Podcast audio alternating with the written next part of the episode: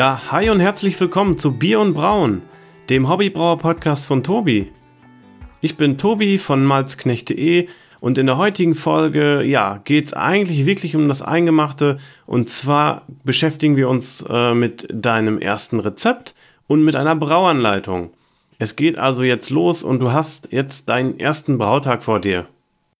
In den vergangenen Folgen haben wir alle Basics besprochen, sag ich mal, die du für, den, für dein erstes Bier benötigst. Der Prozess ist klar, die Rohstoffe, die wir brauchen, äh, sind verstanden, auch die Zahlen und die Hintergründe und so weiter. Und genau deshalb geht es jetzt endlich mal los.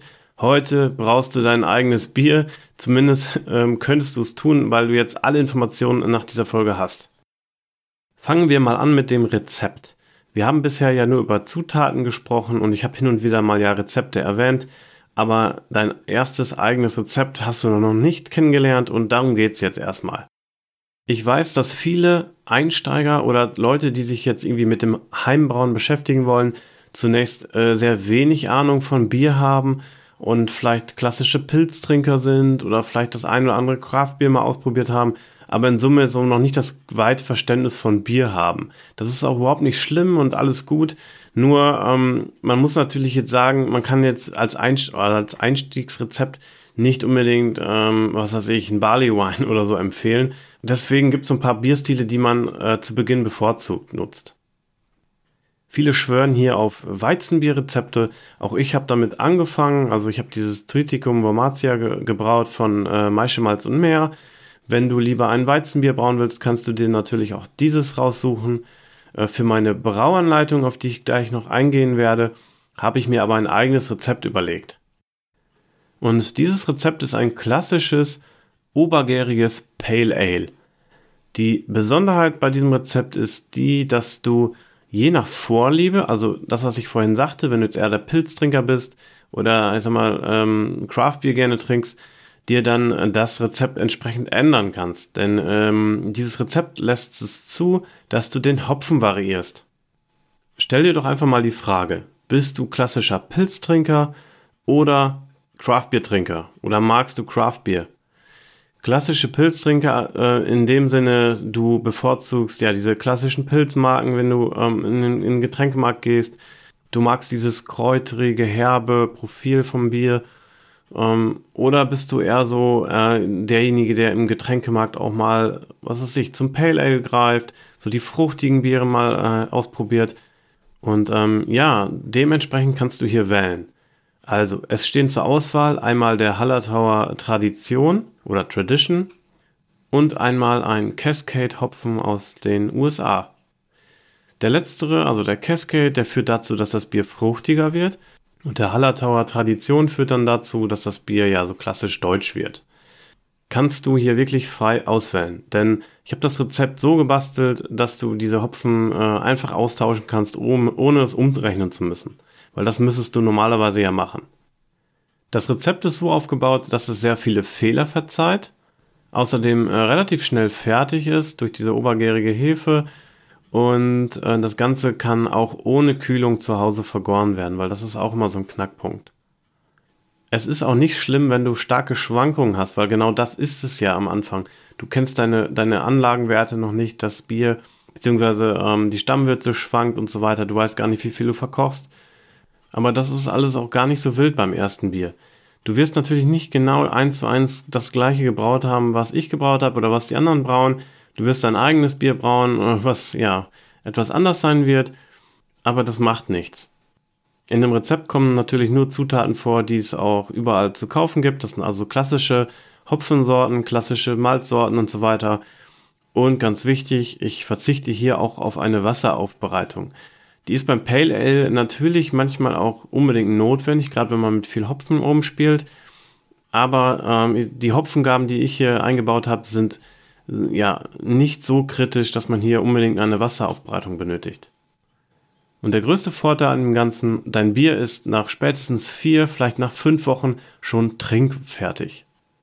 Okay, also das volle Rezept steht in der Brauanleitung, aber weil wir jetzt hier über das Rezept reden, gehe ich nochmal detaillierter darauf ein. Es ist ein International Style Pale Ale mit dem Namen Flexi Hexi, habe ich sie halt einfach so genannt. Und ähm, das Ganze ist für 20 Liter Ausschlagmenge gedacht und führt je nach äh, Wahl des Hopfens zu einem fruchtigen oder vielleicht etwas ähm, typisch deutschen Bier, was nicht zu bitter ist. Die Malzschüttung besteht aus ja, einem großen Teil Wiener Malz und äh, Münchner Zweimalz. Und zusätzlich kommen nochmal ja, ein bisschen Pilsener Malz hinzu und für den etwas volleren Eindruck dann ein Karamellmalz, äh, aber das ist wirklich nur ganz klein dosiert. Als Hefe kommt eine klassische obergärige Ale-Hefe hier zum Einsatz. Die äh, Dunstar Nottingham Hefe ist super bekannt in der Szene und wird häufig verwendet. Ja, und dann wählst du zwischen Hallertauer Tradition und Cascade aus. Beim Cascade achte darauf, dass du die Version aus den USA bekommst. Ich hatte schon mal mit der deutschen Variante gebraut, äh, hatte da nicht so gute Ergebnisse. Keine Ahnung, ich äh, glaube, die unterscheiden sich da wirklich. Äh, bin da aber auch nicht wirklich gut informiert. Also ich nutze immer die USA-Variante und bin dann äh, sehr zufrieden mit. Falls du jetzt gerade in die Braueranleitung schaust und das verfolgst, was ich sage, dann wird dir auffallen, äh, dass ich weder äh, die Stammwürze noch die IBUs oder so angegeben habe. Und das ist doch eigentlich komisch, oder? Weil das braucht man ja eigentlich. Und da hast du genau recht und hast auch richtig aufgepasst in den vorherigen Folgen. Äh, diese Angaben sind super wichtig und braucht man eigentlich auch, um diese Malzschüttungsmenge und so weiter ausrechnen zu können. Jetzt ist es aber so, dass sehr, sehr viele Leute diesen Podcast nicht hören und auch nicht die Beiträge alle lesen, sondern einfach nach Bierbrauen Anleitung googeln und sich was runterladen und loslegen wollen.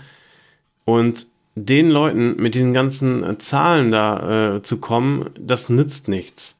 Deswegen habe ich das Rezept so entwickelt, ähm, dass jeder einfach diese Rezeptur nachbauen kann, also weder auf die Stammwürze oder irgendwie auf die Ausschlagmenge äh, Rücksicht nehmen muss, mh, auch nicht seine eigene äh, Sudhausausbeute anpassen muss und so weiter, sondern das kann einfach so nachgebraut werden, natürlich mit der einkalkulierten Schwankung und so weiter. Aber da du ja jetzt hier schon ein kleiner Profi bist, gibt es für dich natürlich jetzt hier auch die Infos dazu.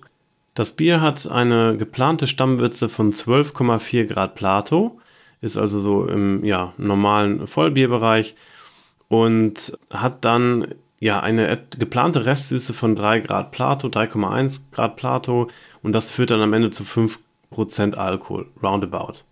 Die Schüttung führt zu etwa 15 EBC, also ist relativ hell und ähm, mit 27 IBUs bist du auch noch sehr gut im Mittelfeld, was ein Pale Ale angeht.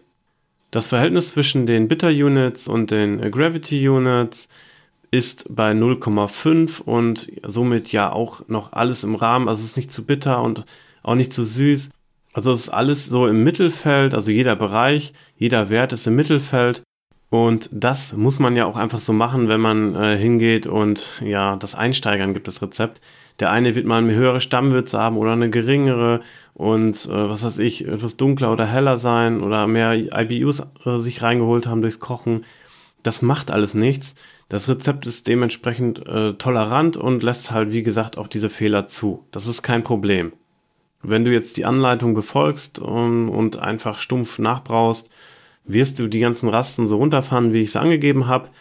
Ich kann sie dir aber kurz nochmal ähm, ja, hier präsentieren. Also wir haben einmal eine Eiweißrast von 5 Minuten bei 57 Grad Celsius. Danach folgt eine 45-minütige Maltoserast bei 63 Grad Celsius, was dazu führt, dass äh, sehr viele vergärbare Zucker erzeugt werden, also das Bier eher schlanker wird. Aber am Ende natürlich wie immer auch eine Verzuckerungsrast bei 72 Grad Celsius für 30 Minuten, wo dann die restliche Stärke verzuckert wird. Am Ende meische ich dann nochmal ab, auf 76 Grad Celsius anheizen für 0 Minuten, also wirklich nur die ähm, Temperatur erreichen und dann abmeischen. Ja, und die Hefe geht dann bei 20 Grad Celsius ähm, in die Gärung. Wenn das bei euch schwankt, äh, auf was weiß auf 22 Grad und so, das ist alles nicht so wild beim ersten Bier. Ähm, seht erstmal dazu, dass ihr das so weit hinbekommt, dass ihr die Hefe vernünftig anstellt und so. Und äh, nach und nach könnt ihr das dann auch etwas äh, verbessern. Achso, und der Hopfen, also wie gesagt, zwei Gaben. Einmal bei 60 Minuten. Die gesamte Kochzeit sind auch 60 Minuten. Also direkt bei Kochbeginn reingeben und äh, die andere Gabe dann 10 Minuten vor Ende, was dann die klassische Aromagabe ist. Sowohl der Cascade als auch ähm, hier der Hallertauer Tradition oder Tradition, die haben beide eine ähnliche Alpha, einen ähnlichen Alphasäuregehalt. Zumindest ähm, ja, variiert er nicht so stark voneinander, sodass man diese Hopfen einfach austauschen kann. Das führt natürlich zu einem anderen Bier, also das Aroma ist natürlich anders, die Bittere wird anders sein, aber das macht alles nichts. Äh, dein erstes Bier äh, wird trotzdem geil und ähm, ja, freu dich drauf. Okay, also ich habe das Bier tatsächlich zweimal äh, selbst nachgebraut, auch jeweils mit einem anderen Hopfen inzwischen und habe auch Feedback von anderen Hobbybrauern bekommen, die das nachgebraut haben. Ähm, der Konsens war super, das Rezept hat allen sehr gut gefallen. Ähm, natürlich gibt's äh, mit der Zeit noch äh, vielleicht den einen oder anderen, der sagt, hier ändert das doch mal oder so. Also was ich sagen will ist, das Rezept ist nicht in Stein gemeißelt wenn du dir diese Folge jetzt nach einem Jahr oder nach zwei Jahren anhören solltest, schau am besten nochmal rein, ob ich es geupdatet habe, weil ich äh, behalte mir mal das Recht vor, an dem Rezept noch weiter ran zu feilen, damit es äh, wirklich perfekt für euch ist. So viel dann äh, zu diesem Rezept. Ich würde sagen, jetzt sprechen wir mal über die Brauanleitung. Die Brauanleitung findest du wie auch äh, das Rezept und so weiter alles hier in den Show Notes und auch in dem verlinkten Beitrag. Das ist kein Problem. Hm, ich möchte noch erwähnen, dass ich hier äh, auch auf andere Brauanleitungen verweise, also ganz gerne. Also da gibt es die Brauanleitung von Timo, also von brauanleitung.com, die sehr gut ist. Kann ich auch nur empfehlen. Also wenn ihr jetzt irgendwie äh, meine Brauanleitung seht und ja, die gefällt euch nicht oder was weiß ich, ist vielleicht zu kitschig, weil ich arbeite ja mit viel Farben und so, dann schaut mal beim Timo vorbei oder googelt das Stichwort Brauanleitung einfach mal da gibt's ähm, auch sehr, sehr viele andere gute Anleitungen und ähm, ja, meine ist einfach nur eine von vielen. Okay, meine Brauanleitung, die hat den Namen Sechs Schritte zum eigenen Bier. Und zwar deshalb, weil ich mich an meinem Prozessbeitrag orientiert habe. Da habt ihr ja gesehen, ich habe ich ja so eine Zeichnung gemacht mit den sechs Schritten. Da gab es ja auch eine Podcast-Folge zu. Und genau so habe ich dann auch meine Brauanleitung aufgebaut. Also das Schema werdet ihr da wiederfinden. Diese sechs Schritte nochmal kurz erklärt. Also wir haben ja diesen Schritt 1 Zucker herstellen, Schritt 2 Malz herausfiltern, Schritt 3 kochen mit Hopfen, Schritt 4 Hopfen und Co. herausfiltern, Schritt 5 vergären und Schritt 6 abfüllen. Die ganze Anleitung ist dann halt so aufgebaut, dass immer ein Schritt herausgepickt wird als Überschrift und dann folgen darunter dann die einzelnen äh, ja, Abfolgen, die du dann äh, einzuhalten hast. Zu Beginn der Anleitung geht es dann auch nochmal kurz um das Equipment, was äh, benötigt wird. Das kennst du ja jetzt alles schon, äh, also die ganzen Einkocher und so. Es basiert quasi auf dem einfachsten Prinzip, also der günstigsten Ausrüstung. Aber ich sag mal, mit ein bisschen Grips kannst du diese Anleitung auch mit der flexiblen Variante nachbrauen. Und ja, wenn du noch ein bisschen weiter gehst, dann auch mit dem Vollautomaten. Wobei ich sagen muss, die Anleitung ist nicht für Vollautomaten konzipiert. Das werdet ihr schnell merken. Wenn ihr jetzt ein, euch für einen Vollautomaten entschieden habt, dann müsst ihr mal überlegen, wie ihr das am besten damit umsetzt. Der Prozess ist ja der gleiche, nur ihr ähm, könnt halt die Anleitung nicht eins zu eins befolgen. Bevor ihr dann also loslegt, nochmal ein Hinweis zur Sicherheit. Das Bierbrauen ähm, ist natürlich sehr, sehr gefährlich, unter anderem, weil du ja mit kochendem Wasser hantierst oder Chemikalien einsetzt und so. Trage geeignetes Schuhwerk und andere Schutzausrüstung, die empfohlen wird, also wie eine Schutzbrille, wenn du mit den Chemikalien arbeitest und so. Ähm, und vermeide das Tragen von diesen super heißen Gefäßen oder diesen Flüssigkeiten ähm, und arbeite in der Regel immer lieber mit der Schwerkraft. Denn du bist alleine für dein Handeln verantwortlich und ich übernehme natürlich nicht die Haftung, falls etwas passiert. Das ist, glaube ich, klar. Für den ersten Brautag dann noch ein paar Tipps. Erst einmal die Zeitplanung. Denn der Brautag dauert sechs bis acht Stunden und diese Zeit musst du auf jeden Fall einplanen. Es nützt nichts, wenn du jetzt am Abend noch einen Termin hast und da in Stress verfällst nimm dir den Abend Zeit und rechne auch damit, dass es länger dauern kann, falls irgendetwas passiert. Das ist ganz normal und passiert mir heute noch. Das Bierbrauen ist einfach auch immer Improvisation.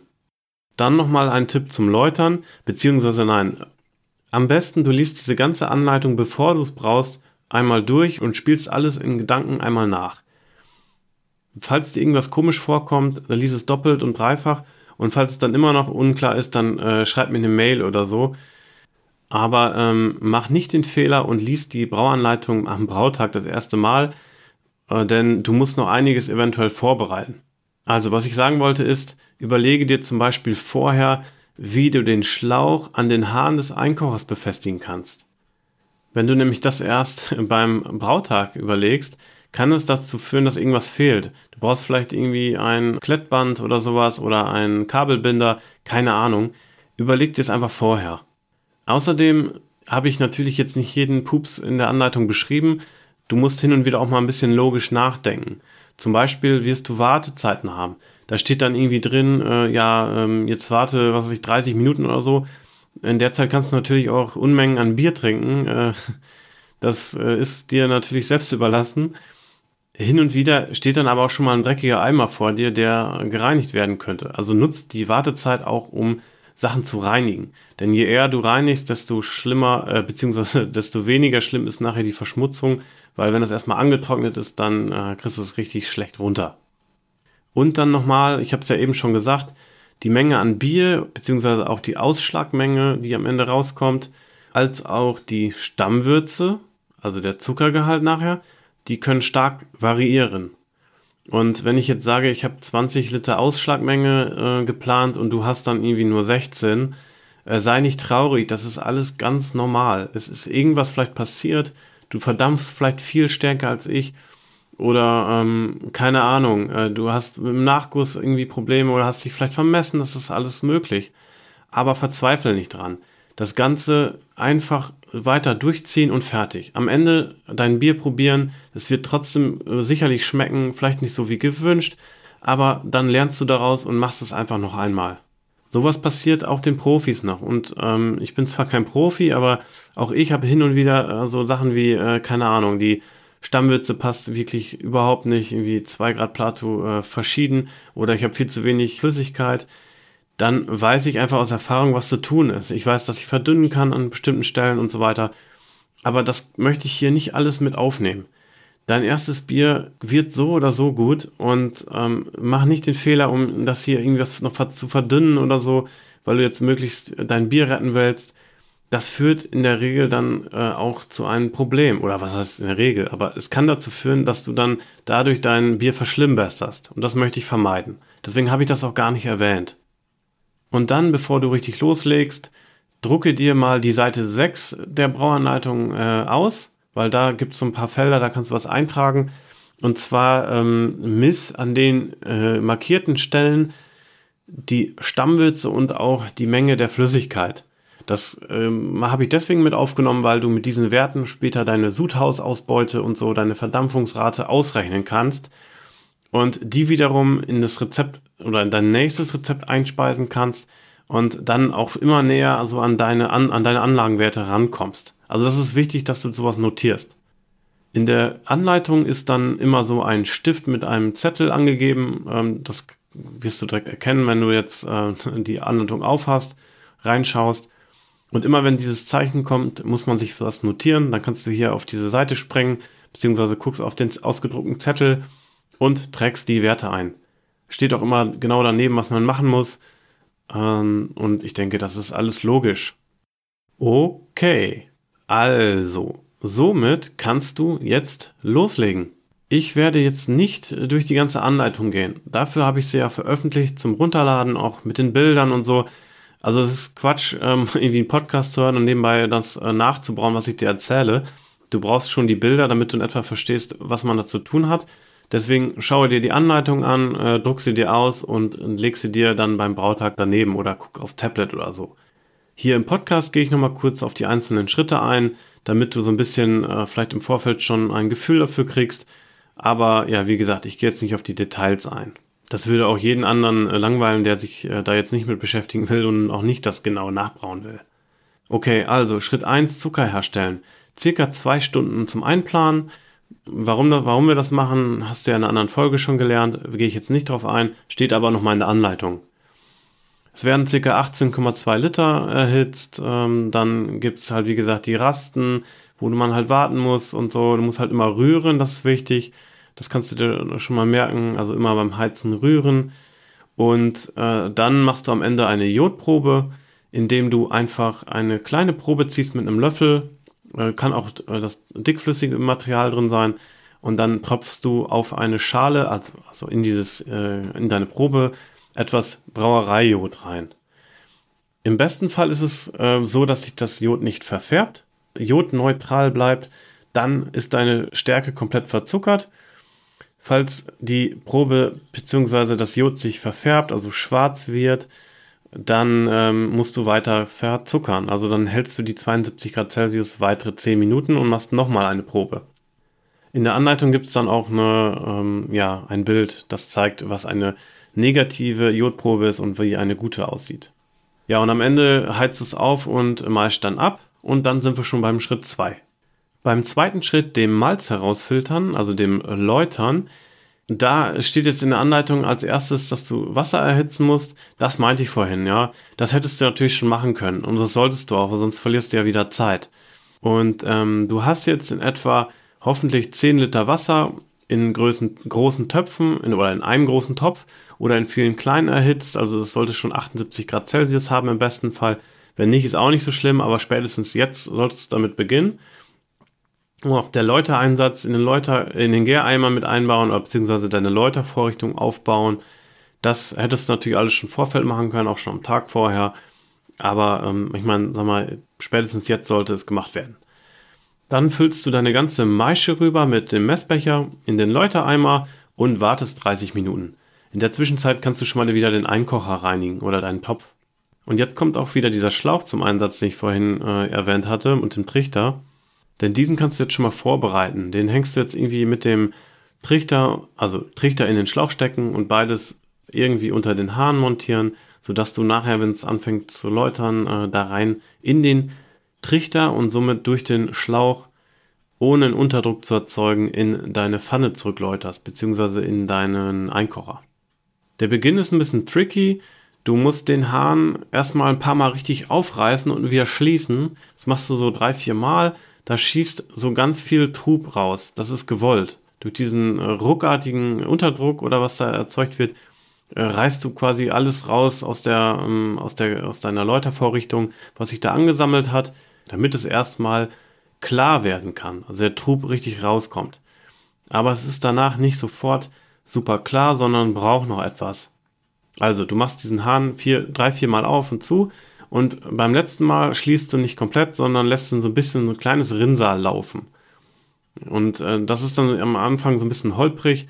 Das Rinnsal wird kleiner, mal größer, je nachdem, wie groß die Trubstücke sind. Und da musst du so ein bisschen nachregulieren, dass es nicht zu stark ist und nicht zu wenig. Das lässt du alles in den, in den ähm, Messbecher reinlaufen. Und machst das so lange, bis das klar ist. Was klar bedeutet, habe ich dir als Bild in die Anleitung gepackt. Das heißt nicht, dass es irgendwie durchsichtig sein muss. Das ähm, ist je nach Rezept halt auch anders. In diesem Fall heißt es einfach, dass da keine Trubstücke mehr drin sind und du siehst, da äh, schwimmt nichts mehr drin rum. Du musst mit mindestens zwei Messbechern hier arbeiten, damit du den auch mal austauschen kannst und äh, siehst, ob es jetzt klar ist. Sobald es klar ist, kannst du den Messbecher wegnehmen und einfach in den Trichter reinläutern lassen. Das Ganze sollte nicht zu schnell sein und sollte auch kontinuierlich laufen. Dreh also niemals zu und guck, dass es immer vernünftig läuft. Diese trübe Würze, die du zu Beginn in den Messbecher hast laufen lassen, kannst du jetzt ähm, über eine Schaumkelle oder über einen Deckel von oben wieder auf den äh, Träber bzw. in deinen äh, Läutereimer aufgeben, ohne also groß da rumzuplätschern und so. Wir wollen dieses Träberbett oder diesen Filter, der sich da gebildet hat, jetzt nicht unnötig aufwühlen. Das Ganze dauert eine ganze Weile, aber ähm, du wirst halt auch am Ende belohnt mit einer schönen, klaren Würze, die du danach kochen kannst. Am wichtigsten ist einfach beim Läutern, dass du darauf achtest, dass der nicht trocken läuft. Weil ähm, sobald er trocken läuft, zieht er sich zusammen und dann, ist, dann lässt er gar nichts mehr durch. Du musst also dafür sorgen, dass mal mindestens zwei Zentimeter Wasser über dem Malz drüber sind und da kommt dein Nachguss zum Einsatz. Diesen Nachguss gibst du dann, wie vorhin auch den Trub, über eine Schaumkelle oder über einen Deckel, was weiß ich, ähm, ohne aufzuwirbeln, halt immer wieder oben drauf, bis das ganze Nachgusswasser durchgelaufen ist. Das kann eine ganze Weile dauern. Nach dem Läutern kommt dann das Hopfenkochen. Und das dauert auch wieder eineinhalb Stunden in etwa. Also während der Zeit, äh, wo du aufheizt, das dauert auch ewig, kannst du schon mal alles reinigen, was dreckig ist und so, äh, auch die Hopfengaben auswiegen. Und sobald es kocht, gibst du dann den Hopfen rein. Ja, machst dann auch eine Messung und ähm, wartest dann ab. Am Ende gibst du zehn Minuten vor Ende auch nochmal einen Hopfengaben rein. Das steht alles im Rezept, da erkläre ich jetzt nicht im Detail. Nur kurz zur Erklärung, also am Ende dann halt zehn Minuten vor Ende letzte Hopfengaben. Dann ähm, musst du natürlich dafür sorgen, dass alles keimarm ist und äh, ja, pack dein Desinfektionsmittel aus, desinfiziere alles, was dann nach dem Kochen mit der Würze in Kontakt kommt und so weiter. Ja, und nach dem Kochen äh, ganz klassisch den Whirlpool andrehen, 20 Minuten warten und dann schon mal äh, ja alles desinfizieren, was wieder mit der äh, Würze in Kontakt kommt. Irgendwie dein, dein Tuch oder dein äh, Mikrofilamenfilter äh, auskochen bzw. desinfizieren mit Starsan oder was du dir da gekauft hast. Dann, wenn der Whirlpool ausgerollt ist, dann äh, machst du den Hahn leicht auf, lässt es durch das Sieb oder durch den Filter in deinen Gäreimer abseihen. Das dauert eine Weile. Pass auf, dass der Trubkegel nicht einfällt und am Ende kannst du so ein bisschen kippen, damit du noch den letzten Rest reinkriegst. Aber sorg einfach dafür, dass du nicht den ganzen Trub reinkriegst, weil dafür haben wir den äh, Whirlpool gemacht. Sei auch nicht traurig, wenn da ganz viel zurückbleibt. Das ist normal und das habe ich auch so einkalkuliert. Ja, und dann äh, Schritt 5 der Vergärung, da machst du vorher eine Probe mit deinem Refraktometer, Du schreibst natürlich alles auf. Um, wie das genau geht, habe ich dir äh, in die Show Notes gepackt. Da gibt es eine, eine, Anleitung von mir, wie man am besten mit dem Refrakto misst. Und auch wie man die Hefe vorbereitet. Trockenhefe-Ratgeber verlinke ich dir auch mal rein. Das kannst du dir vorher mal angucken.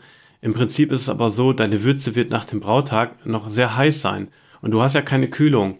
Wahrscheinlich nicht. Ja, am Anfang hat man alles sowas noch nicht. Das heißt, du musst es äh, auf 20, 23 Grad abkühlen lassen und das geht einfach ähm, am einfachsten über die Nacht. Aber dass das nicht optimal ist, habe ich ja schon mal gesagt. Für dich ist das jetzt erstmal äh, dein Ziel. Am nächsten Morgen ist es hoffentlich bei 20, 23 Grad. Miss am besten nochmal die Temperatur, bevor du die Hefe reinschüttest, weil das ist wichtig, dass du diese Temperatur hast. Äh, das Thermometer natürlich wieder vorher desinfizieren, ist ganz klar. Und fertig. Ähm, es gibt noch ein paar andere Tipps, die lese ich jetzt nicht alle vor, das ist Quatsch. Nachdem du die Hefe äh, gegeben hast, also jetzt nicht aufstreuen, das habe ich ja in der Anleitung geschrieben, sondern schön vorbereiten, dann lass den Deckel am besten 14 Tage zu. Ich weiß, das ist super schwer, aber du vermeidest hier große Fehler und auch eine Infektion und so. Und wenn du nach 14 Tagen das erste Mal eine Probe nimmst und die misst, dann weißt du auch noch nicht, ob es durch ist. Dann musst du nochmal drei Tage warten. Aber wenn sich dann nichts verändert hat an der Refraktommessung, dann kannst du das abfüllen. Vorher nicht. Das ist ganz wichtig. Deswegen auch 14 Tage, weil äh, natürlich kann das auch nach vier Tagen, nach fünf, nach sieben Tagen fertig sein.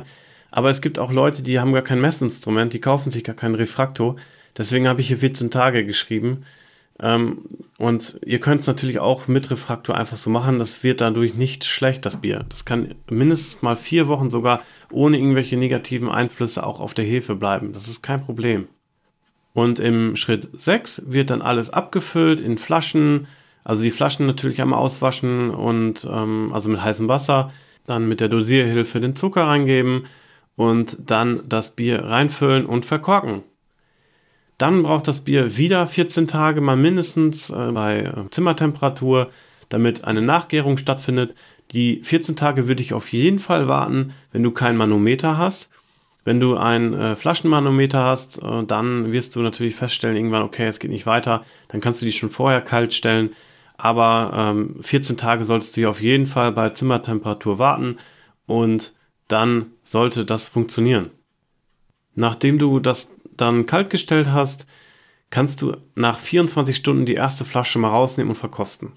Das ist wichtig, dass du ein Gefühl dafür kriegst, wie ein Jungbier schmeckt. Und ähm, aber die 24 Stunden brauchst du auf jeden Fall, damit das ordentlich durchgekühlt ist, weil du willst es nicht warm trinken. Das glaube ich auf jeden Fall.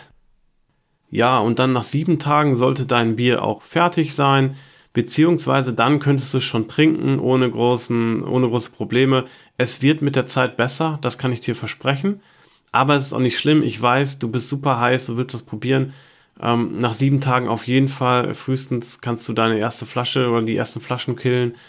Aber ja, du kannst es auch noch mal ein bisschen äh, länger stehen lassen und herumspielen.